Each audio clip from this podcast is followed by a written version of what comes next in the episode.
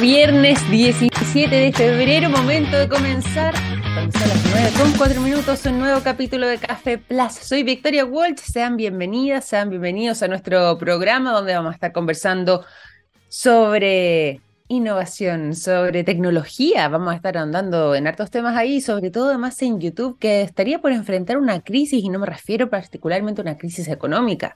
Puede que un cambio de timón se venga prontamente porque ha salido una de sus figuras más relevantes. La CEO de YouTube, YouTube acaba de renunciar, se acaba de retirar más bien de su cargo, ¿ah? así que vamos a estar conversando sobre lo que son las implicancias de eso. También durante el día de hoy vamos a estar eh, conversando sobre algunos temas vinculados al área de la salud y además de todo esto vamos a partir esta jornada el día de hoy ampliando información respecto a una buena noticia que se registró en el sur de Chile. Hemos estado conversando sobre CONAF y en este caso no nos vamos a referir a ellos con eh, los temas que hemos seguido a raíz de los incendios forestales y donde CONAF ha realizado también una muy ardua labor para poder combatir y proteger además la flora y fauna de alguno de nuestros parques nacionales, sino que en este caso nos vamos a ir una buena noticia que anunciaron durante las últimas horas y que fue un verdadero hallazgo y que viene a devolver algo de esperanza respecto a una especie en nuestro país que estaba en peligro de extinción y que, está, más bien, todavía continúa, pero que eh, volvió a reaparecer. Se hizo un hallazgo, un avistamiento de uno de sus ejemplares por primera vez en 90 años.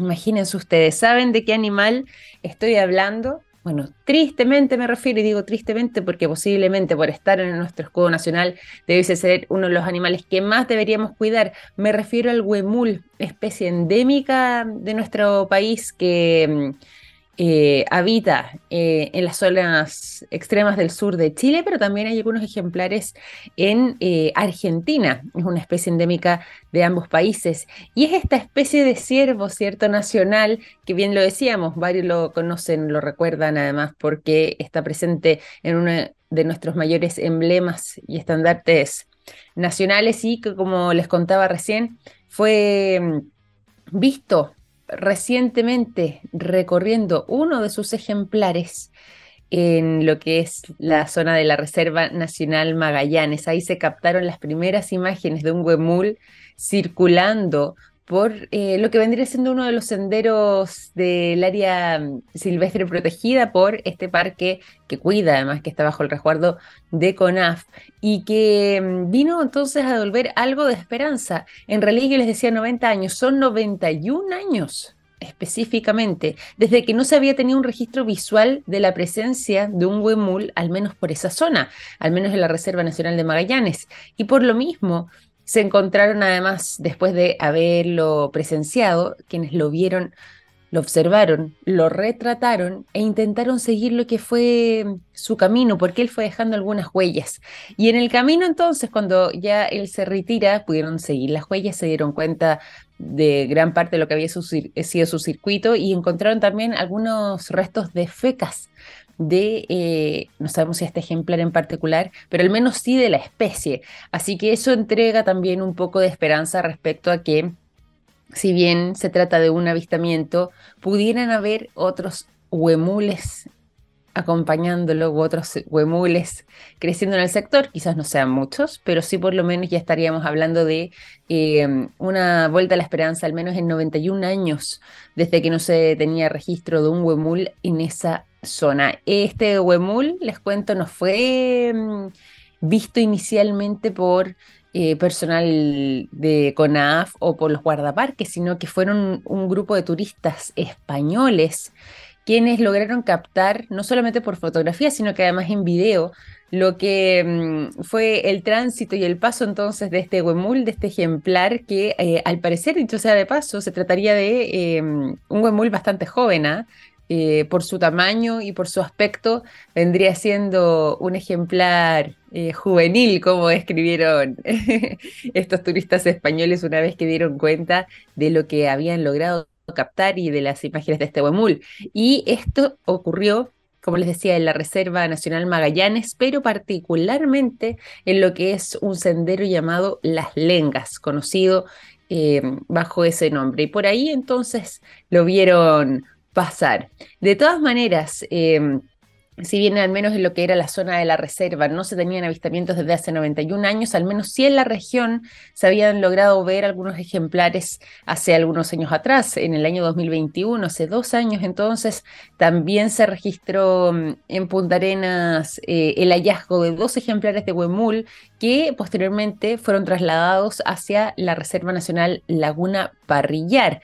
Y en esa oportunidad también pudieron ser vistos porque se había generado una condición climática bastante particular. Había fuertes vientos que se habían registrado en Punta Arenas y em, después de lo que había sido este, esta verdadera mm, tormenta de viento, es que aparecieron estos dos ejemplares de Huemul y como les contaba recién, en esa oportunidad fueron trasladados entonces hacia la Reserva Nacional Laguna Parrillar, pero al menos en lo que son los territorios de la Reserva Nacional Magallanes no se veía ninguno desde hace 91 años, como les venía contando recién, lo que viene a devolver un poco la esperanza sobre esta especie endémica que está en peligro de extinción, que se calcula su población actual no debiese superar los 2.500 individuos, esto tanto en el territorio chileno como en Argentina. ¿ah? O sea, me refiero, a la especie en general no debiese haber, se calcula, una cifra superior a los 2.500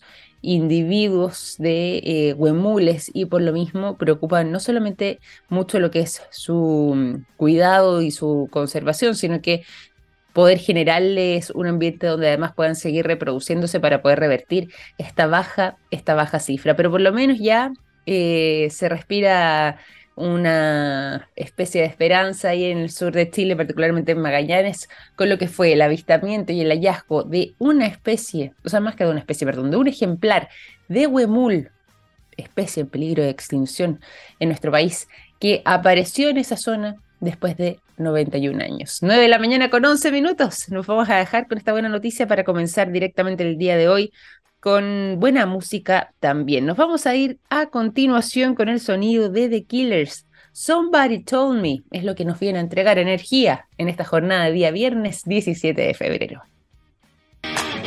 9 de la mañana con 15 minutos estamos en Café Plus, completamente en vivo a través de la transmisión de Radio TX Plus y es momento también de contarles lo siguiente. Los productos de yodo de SQM están en tomografías con medios de contraste que sirven para diagnosticar el cáncer.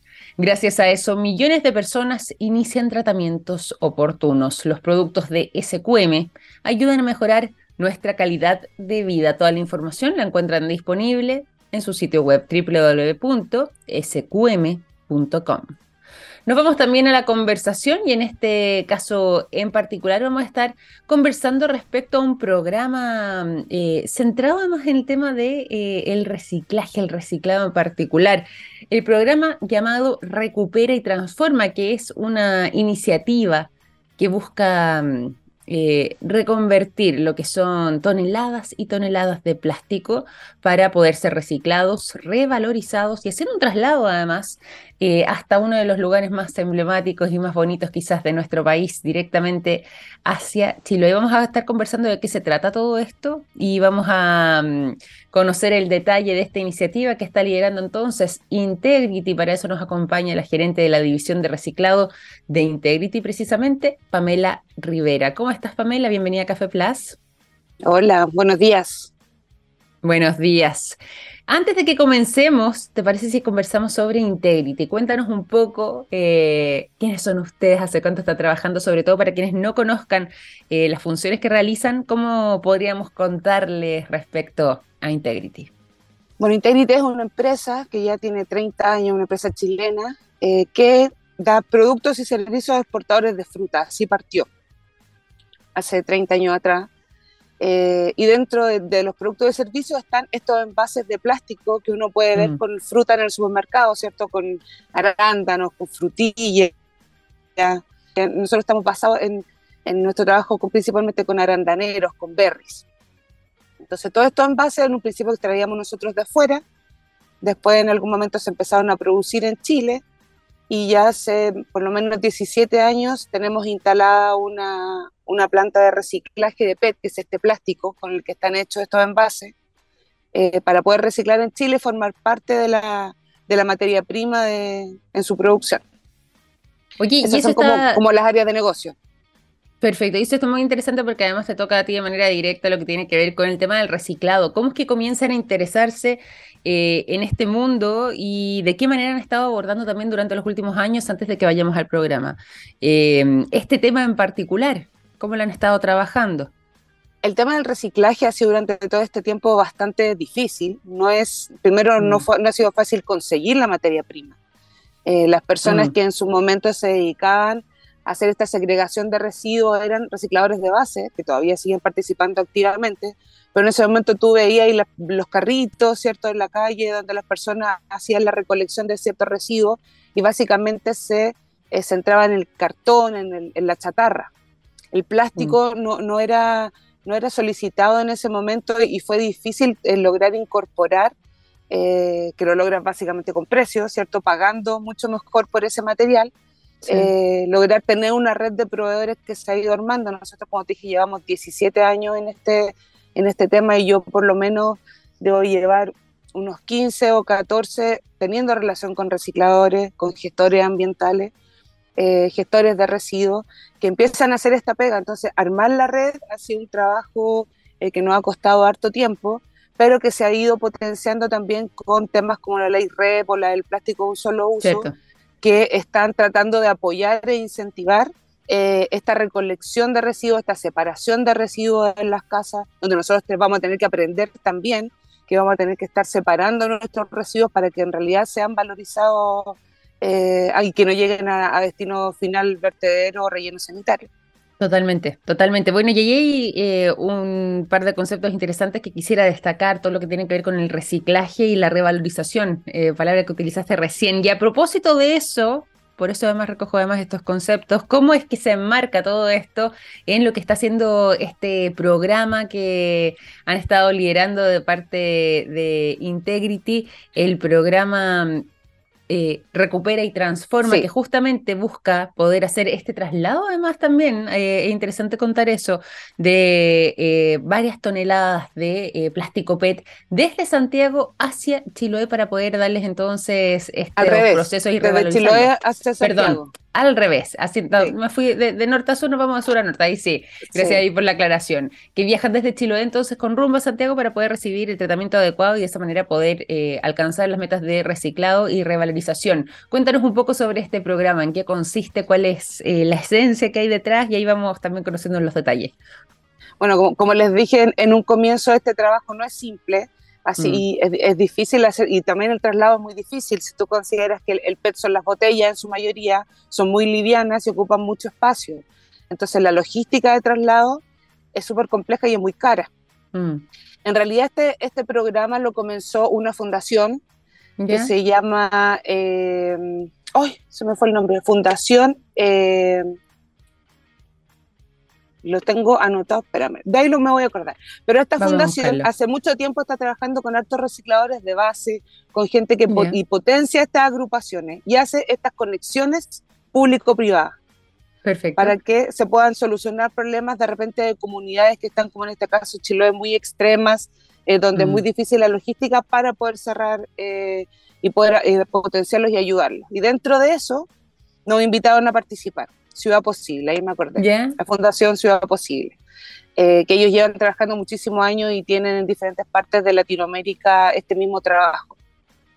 Ellos Perfecto. nos invitaban a participar y nosotros siempre hemos trabajado junto con ellos en varias iniciativas, así que felices de poder aportar nuestro granito, que consiste básicamente en recibir todo lo que ellos puedan recolectar, que en un principio llegaron 10 toneladas, eh, pero la idea es que sean 30 y ojalá sean muchas más ¿Ya? Eh, ¿Y cómo lo apoyamos? Más que nada, obviamente, pagándole un poquito más. Si nosotros acá tenemos un precio establecido, la idea es, ayudar a todos estos recolectores de base, a los municipios, está, está involucrada la, la municipalidad en CUD, eh, algunas empresas de gestión entre medio, que lo que hacen es recolectar, porque imagínate traer botellas desde la isla, que de repente pueden tener 10 toneladas, 12 toneladas, la movilización eh, y el traslado hacia Santiago es carísimo. Mm, Eh, entonces, una, una de, estas de nuestras ideas es acercarnos un poco a donde, están, donde está el requerimiento de poder retirar materia prima que para nosotros es vital, Nosotros estamos tratando de triplicar nuestra capacidad de recepción de PET y para eso abrir estos canales es importantísimo, potencias también, eh, economías circulares dentro eh, de las ciudades, eh, el reciclaje y el tema de la revalorización y la separación de residuos da muchas fuentes de trabajo. La mano de obra es fundamental. hay, hay, cosas que las máquinas no pueden hacer y entre eso es la separación eh, de los residuos que, que, va a tener que potenciarse enormemente también con la ley REP. Entonces, para nosotros es fundamental, es fundamental eh, siempre estar en contacto con la comunidad, también así aterrizamos, aterrizamos lo que estamos viviendo, si bien pueden, pueden decir que en Chile tenemos 100.000 toneladas de PET puestas, el PET no se ve en la recolección, no lo mm. alcanzamos a notar, nosotros recolectamos eh, recibimos cerca de 5.000 toneladas al año, otra empresa que también recicla PET puede recibir 9.000, pero ¿dónde está el resto? Claro. Entonces eso es lo que queremos un poco llegar, llegar a ese PET antes de que les delata y lo tiren a la basura. Oye, generar y fomentar eso. Eso te quería preguntar, ¿de qué manera además se está implementando para quienes nos escuchan, por ejemplo, desde Chiloé? Eh, ¿Hay algún punto de acopio? Eh, ¿Se encargan ustedes mismos de lo que tiene que ver con esa búsqueda? Eh, ¿De qué manera además también se va generando lo que tú mencionabas y por eso también te lo pregunto, estas posibilidades de fuentes de empleo? Cuéntanos ahí un poco cómo es el despliegue actualmente en Chiloé mismo para poder alcanzar este objetivo. En este momento se está dando a través de recicladores de base de, las ah, diferentes islas y las diferentes ciudades, claro. Ellos hacen la recolección y viene otra empresa gestora que recibe todo esto y arma los fardos, ¿cierto? Que al final es la botella que se ve prensada así como, como en cubitos para una mejor logística. Eh, la idea es poder potenciarlo si en algún momento lo requieren con eh, campanas de recolección o apoyar de alguna otra manera en la logística, que es mm. lejos, como te decía, lo, más difícil en realidad lo más complejo. La isla también tiene periodos de invierno muy duros, entonces tenemos que ver también cómo en algún momento vamos a abordar, porque en verano es todo más fácil, entre comillas, pero ya con la lluvia constante, cuando no es tan fácil atravesar, ¿cierto?, de un lado hacia otro, vamos a tener que ver eh, qué opciones más tenemos para apoyarlo. Totalmente, totalmente. Bueno, y aquí preguntarte también respecto al concepto que mencionabas recién sobre eh, poder em, generar o, convertir todo esto en un, en un círculo virtuoso y todo lo que tiene que ver con el concepto de economía circular. Tú mencionabas que hay posibilidades también de eh, entregar más empleo porque finalmente se requiere mucha mano también para poder eh, ser parte de este proceso que se van fortaleciendo además y que es parte de los intereses que tienen ustedes, las relaciones y las redes con eh, las comunidades, con quienes habitan, en este caso además en Chiloé. ¿Cómo es que la economía circular también se ha vuelto protagonista de lo que este programa? La circularidad es un tema súper eh, que ha sido bien manejado y bien como mal manejado o mal mm. usado, el tema de la circularidad. No todo es circular en realidad. Totalmente, cierto, muy, eh, cierto. En este caso, el PET es un plástico eh, muy específico, si bien se usa en su mayoría para hacer envases plásticos para alimentos en nuestro país, tiene una diversidad de usos, desde el textil hasta para choques para autos.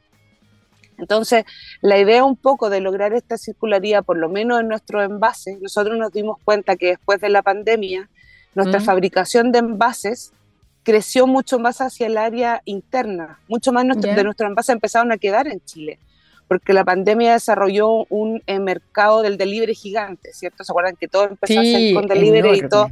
Entonces ahí nuestra fabricación de envases de sushi, de torta, de frutos secos que se ocupan para un montón de cosas, nos dimos cuenta que empezamos una fabricación muy alta y dijimos tenemos que hacernos full responsables de este plástico, porque este plástico está quedando en Chile. Y mm. este plástico es 100% reciclable. Si bien yo no voy a agarrar un envase de sushi, lo voy a picar y voy a hacer otro envase de sushi, si lo vengo, lo mezclo con botella, ¿cierto? Con, con los otros plásticos reciclados, lo transformo en un mismo envase. Un poco hacia eso apuntamos nosotros de la circularidad. El PET es un plástico, como les dije, con un montón de propiedades súper beneficiosas para la conservación de alimentos, de medicina, etcétera, pero también un montón de otros usos. Entonces tenemos que, y nuestra intención es lograr migrar a lo mejor otro tipo de productos que no son de PET, que no son reciclables, que no les pueden dar toda la vuelta, a este tipo de plástico para poder eh, aprovechar. Aprovechar mm. no solamente las botellas de bebida, que son de PET, sino que los envases de alimentos, las botellas, hay botellas de detergente, muchísimo ahora en el mercado estos, estos detergentes que han salido de marcas propias, ¿cierto? Son hechos con PET, eh, lavalosa, ketchup, mayonesa, etcétera. O sea, el espectro de, productos de PET reciclables que existe ahora es muchísimo más en comparación a hace 5 o 6 años atrás. Y la gente tiene que aprender a reconocerlo y esa un parte, es como parte también de nuestra, nuestra intención, que la gente reconozca el envase que, y que lo recicle con la botella y que no sea problema y si está un poco sucio, no importa, déjelo, nosotros lo lavamos, nosotros hacemos ese trabajo. Bueno, y eso es lo interesante además de este programa que están eh, llevando adelante de parte de Integrity, que tú nos mencionabas también algunas cifras que están eh, bien llamativas, como por ejemplo eh, lo que tenía que ver con este reciclado y este mm, material para reciclaje que viajaría entonces desde Chiloé 1.200 kilómetros hasta Santiago para poder ser tratado y de esa forma se pueda reciclar, como decíamos antes, y revalorizar.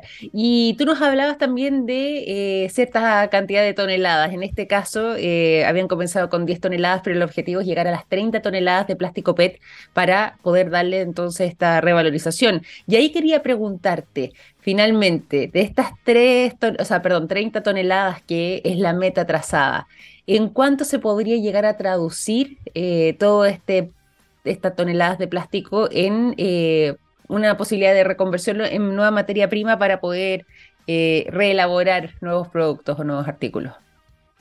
Bueno, de este 30%, eh, o sea, 30 toneladas que nosotros deberíamos recibir eh, desde la isla, tienes que considerar que vamos a transformarlo y van a quedar aproximadamente 25 toneladas. 25 toneladas de producto eh, reutilizable en este caso, de producto que vamos a convertir en nuevo envase. Básicamente el PET tiene un porcentaje en este momento bajo de que es la tapa y la etiqueta, entonces, en la transformación de estas 30 toneladas de botella, nosotros vamos a transformarla en 25 toneladas de flake, que llamamos nosotros, que es en realidad la botella picada, lavada en cuadritos, en pedacitos, que después nosotros derretimos y formamos en lámina. Eh, así que tiene un porcentaje alto de recuperación, tiene una merma bastante baja, que como te dije, es la tapa y la etiqueta, y esa tapa y etiqueta nosotros eh, la transformamos en otras cosas, con otras empresas. Entonces, la circularidad en realidad de, este producto es eh, en su mayoría muy virtuoso. Podemos reutilizar la, mayoría de la merma que sale del proceso productivo también. Entonces, y eso se va a transformar después en algo similar a quizás 8.000 envases, una cosa así, por ah, ejemplo, de sushi. Entonces, hacemos la conversión de uno, de uno a otro. Qué bueno, qué bueno. Y qué bueno además también para poder graficarlo y para poder llevarnos esa idea a la cabeza de lo importante y el impacto que va a tener eh, una iniciativa de este tipo y en este caso en particular los resultados que podrían eh, evidenciarse a través del programa Recupera y Transforma que han estado liderando ustedes de parte de Integrity. Te quiero agradecer además por contarnos sobre esta iniciativa y preguntarte también respecto a em, cómo es que podemos conocer más del trabajo que están realizando, hasta cuándo además se va a estar extendiendo, pero hay alguna manera mm, de contactarse, de eh, poder eh, hacerle un seguimiento, eh, de conocer además más sobre el trabajo que ustedes realizan eh, a través de alguna vía o algún canal de información? Sí, bueno, están todas nuestras redes sociales, arroba ecointegrity. Nos pueden encontrar en la página también, integrity.cl. y esta, acuérdense que es un trabajo que hacemos con la Fundación Ciudad Posible, así que también pueden acceder a través de sus canales que tienen de comunicación. Y si hay eh, nuevos lugares donde quieran sumarse y nosotros podemos ayudar, no hay ningún problema y estamos dispuestos a, dar todas las herramientas que necesiten y también la colaboración para poder, al final, que, el residuo no sea una molestia, que no sea un problema, mm. sino que lo transformemos en una oportunidad. Un poco va por ahí también el mensaje. Exactamente, y importante además también poder destacarlo eh, y quedarnos también con parte de lo que ha sido este trabajo y te quiero agradecer de nuevo entonces, Pamela, por esta conversación, ha estado muy, muy eh, entretenido poder eh, entrar en los detalles, muy interesante conocer cómo es que han gestado el programa Recupera y Transforma y por supuesto, gracias también por tu tiempo durante esta mañana. No, muchas gracias a ustedes lo que necesiten sobre el tema, no hay ningún problema para que conversemos. Felices, felices entonces. Ahí quedamos abiertos a cualquier comunicación. Pamela Rivera, gerente de la división de reciclado de Integrity, conversando con nosotros durante esta mañana aquí en Café Plus. Y eso a las 9.33, momentos de irnos a la música. Por lo mismo los quiero dejar a continuación con el sonido de Tully Craft. Superboy and Supergirl es lo que suena cuando ya son las 9.33 minutos de la mañana con 36 minutos. En esta jornada de día viernes estamos absolutamente en vivo en Café Plaza a través de la transmisión de radio TX Plus. Y nos vamos también a las informaciones. Por lo mismo les cuento lo siguiente. Hay productos que nos han acompañado toda la vida como el yodo, presente en el área de la salud, el nitrato de potasio en la industria de la alimentación, las sales solares en energías limpias y el litio en la electromovilidad. Los productos de SQM ayudan a mejorar nuestra calidad de vida. Puedes encontrar toda la información disponible en el sitio web www.sqm.com.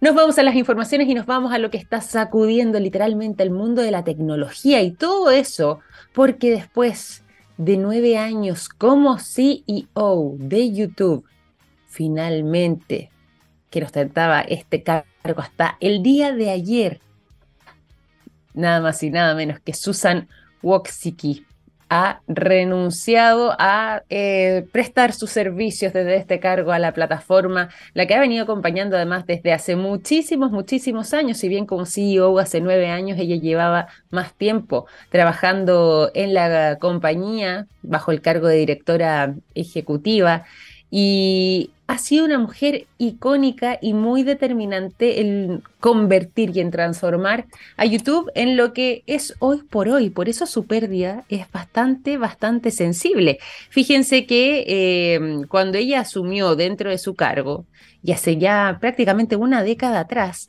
YouTube todavía venía siendo una especie de em, plataforma que, donde, claro, se subían videos, pero que muchos de esos videos no tenían necesariamente un gran impacto. Eh, es decir, eran videos que em, incluso los que son más eh, cercanos al mundo de la computación podrían describir como videos de partida de cosas tiernas, videos de gatitos, videos de animalitos, cosas por el estilo, videos también curiosos, eh, algunos decían videos un poco frikis quizás de cosas medias bizarras, de situaciones no tan eh, comunes y que eran retratadas en imágenes y que se alojaban precisamente en eh, un lugar como YouTube.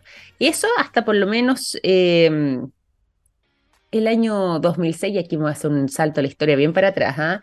Todavía estaban en un paso como ese. Fue eh, justamente en ese momento en que ingresa esta mujer a la compañía a trabajar, no como CEO, por eso aclaramos de inmediato, no partió lógicamente en lo más alto, pero sí ingresó a trabajar eh, en el área de la dirección de marketing de la empresa, provenía además ella desde YouTube, y querían en esa oportunidad, y cuando ella llegó, eh, querían hacer algo similar entre YouTube y eh, Google Videos, que por ese entonces era lo que la llevaba para mm, poder obtener imágenes entonces alrededor del mundo y de esa forma eh, venía siendo su competencia. La intención inicial y bajo el motivo que la contratan era para que ella lograra hacer un hito de ese tipo. Sin embargo, lo que terminó ocurriendo fue una implementación de una estrategia de marketing que llegó a literalmente revolucionarlo todo y cambiar, eh, gracias a la estrategia y la mentalidad de esta mujer. Eh, llegó a revolucionar entonces este mercado, sobre todo lo que tenía que ver con los videos y las imágenes, para convertirlo en una verdadera institución como es YouTube hoy en día y principalmente, o esencialmente eh, es lo que eh, utilizamos y lo que inmediatamente se nos viene a la cabeza cuando pensamos en obtener algún tipo de video eh, de parte de Internet. En esa época, YouTube, si bien tenía estas particularidades eh, de eh, ser casi que el lugar de alojamiento de videos más bien curiosos, de cosas un poco bizarras o incluso, como les decía recién, imágenes tiernas de algunos animalitos, de gatitos, de mascotas, ella logró eh, hacer una transformación en lo que tuvo que ver con la combinación de nuevas tecnologías, tecnologías además que le permitían hacer implementaciones de, por ejemplo, publicidad que fuera haciendo de YouTube un lugar un poco más atractivo para eh, las grandes empresas y para poder invertir. De esa manera también comenzaron a generar eh, una mayor cantidad de ingresos, una mayor fuente de ingresos y eso logró ir perfeccionando algunas eh, particularidades que tenía YouTube por aquel entonces. Comenzaron a crearse también lo que tiene que ver con los canales para que cada uno pudiera tener su propio canal y emitir su propio contenido, incluso haciendo transmisiones, eh, esto ya más a futuro, desde esa misma plataforma completamente en vivo, algo que no solamente lo hace la gente común y corriente, sino que incluso transmisiones de grandes eventos deportivos, por ejemplo, se han hecho a través de YouTube. Otra de las innovaciones que implementó además esta mujer tiene que ver con la capacidad de la reproducción de los videos, porque antiguamente esa capacidad de reproducción era más bien limitada y costaba muchísimo que eh, la carga y posteriormente para poder verlo, pero sobre todo lo que tenía que ver con subir el material y el contenido fuera difícil y tenía que tener un tamaño específico para poder eh, posteriormente quedar alojado ahí y ser reproducido. Sin embargo, gracias a las innovaciones y a la visión de esta mujer, todo eso fue eh, siendo cosa del pasado y ya se aumentó entonces la capacidad también para poder eh, subir distinto tipo de contenido de una manera de que no hubiera un mayor impedimento en el tamaño del video que se intentaba alojar dentro de la plataforma. Pero el año 2008, como les decía, vino siendo determinante en lo que tuvo que ver con eh, la implementación de la publicidad, algo que generó una verdadera revolución, que no era algo común. Eran anuncios además y siguen siendo, ojo con eso, anuncios para quienes no tienen la versión premium, que son muy específicos y bien dirigidos al tipo de público al que apuntan. Es decir, eh, el trabajo que se hace en la personalización de la persona que estaría detrás, en el usuario eh, de quien está accediendo a YouTube, vendría siendo uno de los mayores puntos de acierto. Y eso es lo que lo ha hecho muy atractivo también para las empresas para que puedan hacer la publicidad o publicitar ahí sus productos eh, con un contenido además que va a ser de alta calidad, porque ese es otro de los temas que logró revertir eh, Susan a través de su trabajo como CEO posteriormente, aunque inicialmente comenzara en el área de marketing, y es que convirtió a YouTube en un lugar de contenido de calidad. Lógicamente, hay de todo, pero sí también hay imágenes y contenidos que incluso se estrenan eh, con grandes estándares de calidad y que justamente ven en YouTube la mejor plataforma para poder hacerlo. La idea de convertir este espacio que hasta el año 2006 era un lugar de videos curiosos, algo bizarros, un poco frikis, como decíamos, y además de videos tiernos de gatos, perros, mascotas, bueno, que se convirtiera así en una verdadera red social que permitiera además no solamente reconectar con personas de distintas partes del mundo o incluso también con nuestros propios conocidos, sino que también pudiese ser un lugar y un motor de búsqueda de eh, material de calidad, eh, muy parecido a lo que por aquel entonces estaba intentando realizar MySpace, que eh, ya para menos el año 2006 había alcanzado de buena forma ese objetivo. Sin embargo, hoy día, ¿quién piensa en MySpace cuando está pensando en descargar algún video, cuando está pensando en ver lo último que sucedió con alguna situación en particular que quedó plasmado en imágenes y que lo quiere ver de forma inmediata? Bueno, uno piensa inmediatamente en YouTube. Eso fue cambiando, tomando la decisión entonces de eh, ir haciendo estas implementaciones que fueron parte del sello que va dejando eh, Susan después de eh, abandonar su cargo como CEO. Hay quienes dicen que esta renuncia de parte de ella, después de nueve años como CEO de esta plataforma, y ahora podríamos decir hasta una especie de red social también, vendría siendo una enorme pérdida y quizás viene siendo parte de una especie de crisis que estarían atravesando. No es una crisis económica, como hemos mencionado a través de otras redes sociales, sino que em, vendría siendo una especie de crisis de principios, lo que algunos dicen que podría ser casi de em, un cambio de giro a cómo veníamos conociendo YouTube hasta la fecha, que eh, busca que justamente em, no sea finalmente YouTube, si bien utiliza y ofrece este espacio para la publicidad, tampoco sea una caja de resonancia de mensajes que eh, no contribuyan o no aporten eh, a temas eh, sociales de buena manera. Es decir, que, por ejemplo, se convierte en una caja de resonancia de temas propagandísticos, de contenido que no necesariamente al cual ellos quisieran como YouTube estar vinculados y esa discusión que se está instalando en YouTube hoy por hoy vendría siendo uno de los puntos claves en lo que tendría que haber sido su renuncia, según han logrado varios eh, trabajadores actuales eh, dar a entender a la prensa norteamericana que ha estado siguiendo esta noticia muy de cerca. Así que al parecer problemas de visión y problemas de este estilo serían los responsables de que finalmente quien ha sido destacada como una de las mujeres más poderosas alrededor del mundo, Susan Wojcicki, renuncie a su cargo como CEO después de prácticamente 25 años, tal como ella lo narró, en una oportunidad y que eh, finalmente comience, según ella misma ha descrito, a centrarse en un nuevo capítulo de su vida vinculado a la salud, vinculado a la familia y también algunos proyectos personales. Según ella además narró y lo hizo también a través de mm, eh, un mensaje que publicó recientemente a través de sus redes sociales. Ella señala que ella cree que es el momento adecuado para ella porque no se ve capaz de seguir liderando a este increíble equipo que compone YouTube, pero no se siente... Mm, eh, en estos momentos capacitada para poder hacerlo. En parte, también entonces se especula que podría tener que ver con eh, la visión de quienes continúen ahora en YouTube eh, implementándolo para lo que sería el futuro entonces de la compañía y la forma en la que eh, podría seguir dándose a conocer su contenido de aquí en adelante. Vamos a ver y vamos a estar atentos si es que esto genera esta verdadera crisis que algunos dicen, sea como sea, desde el propio YouTube e incluso también los internautas ya están lamentando lo que es la salida de quien fuera por nueve años la CEO de esta plataforma que ya entonces desde mm, el día de ayer 16 de febrero, abandonó el cargo y hoy ya está nuevamente em, haciendo una vida eh, familiar vinculada a la salud, como decía ella, y tranquila, ahora ya sin el cargo CEO de YouTube. Susan Wojcicki, que eh, finalmente ya renunció entonces a este cargo durante la jornada del día de ayer novedades que queremos compartirle de parte del mundo de la tecnología y nos vamos también ahora a la música, y eso es las 9.48. Nos vamos al sonido de Blur. La canción Song 2 es lo que suena a continuación.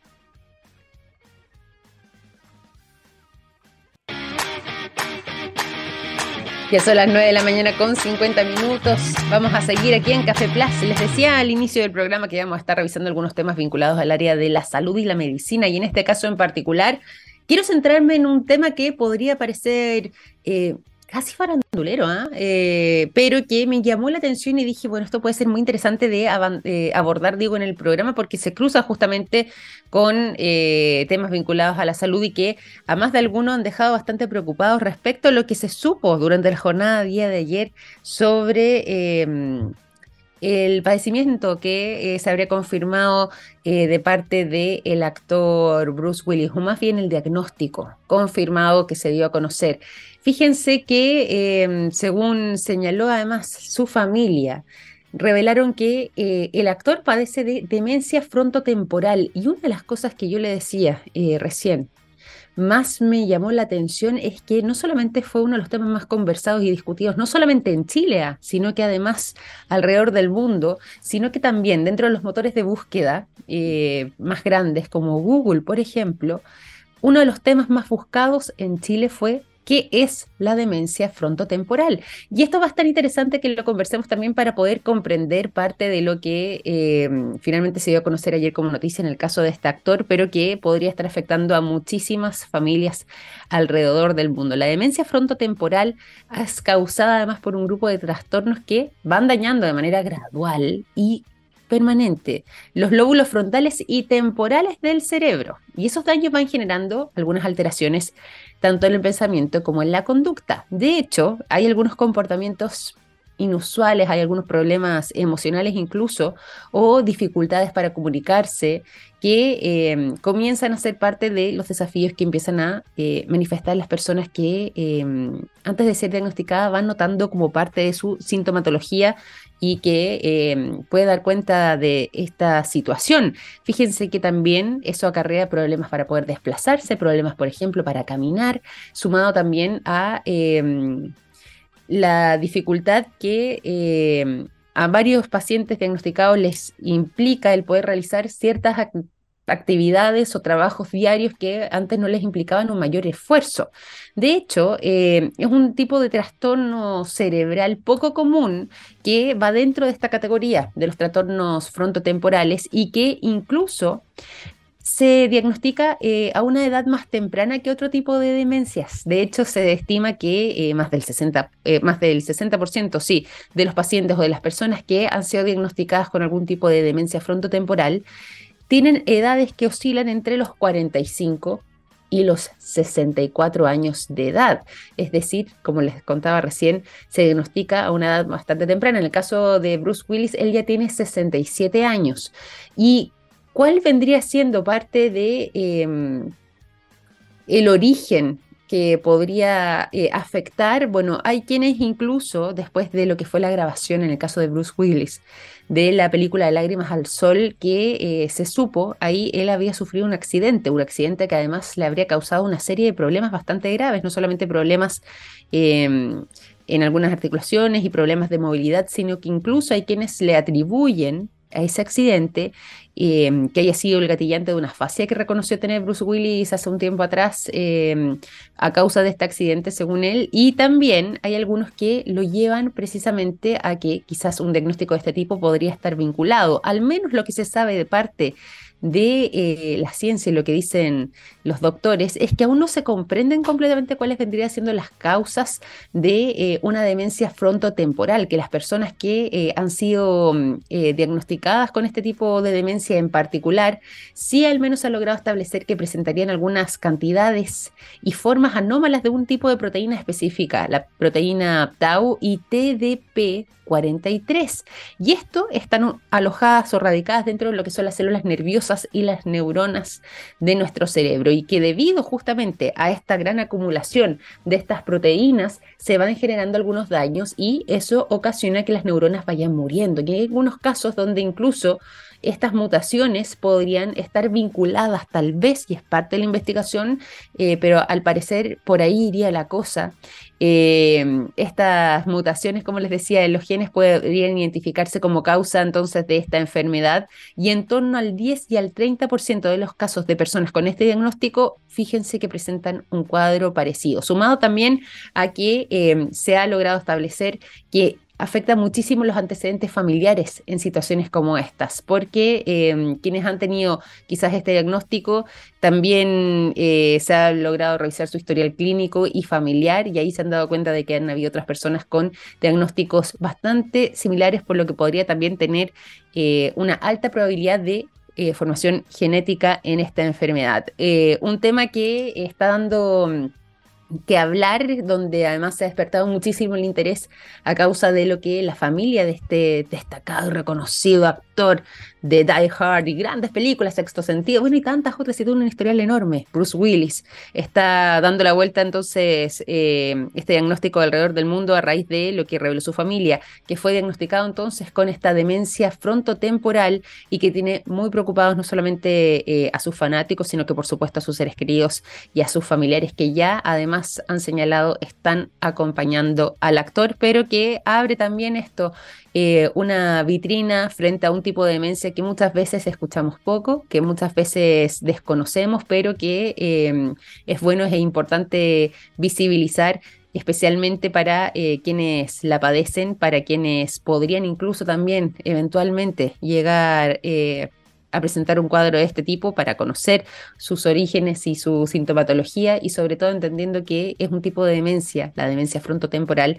eh, una que se diagnostica sobre todo en edades tempranas, entre los 45 y los 64, 65 años. Como les decíamos recién, en el caso de Bruce Willis, él tiene 67 nada más, eh, todavía le queda eh, bastante tiempo, entonces por lo mismo esta noticia ha impactado al mundo entero y ha generado entonces este enorme interés. Nosotros les compartimos los detalles desde el punto de vista científico y desde el área eh, médica, lo que dicen además también los especialistas sobre este tema. Y con esta información además queremos ir finalizando este capítulo de Café Plus. Ya son las 9.57, se nos ha pasado muy rápido la mañana por lo mismo. Les agradezco a ustedes por habernos acompañado el día de hoy y les cuento que el lunes nos reencontramos a las 9 de la mañana en punto con más Café Plus completamente en vivo a través de Radio TX Plus. Sigan en sintonía, cuídense mucho y que tengan un gran fin de semana. Chao, chao.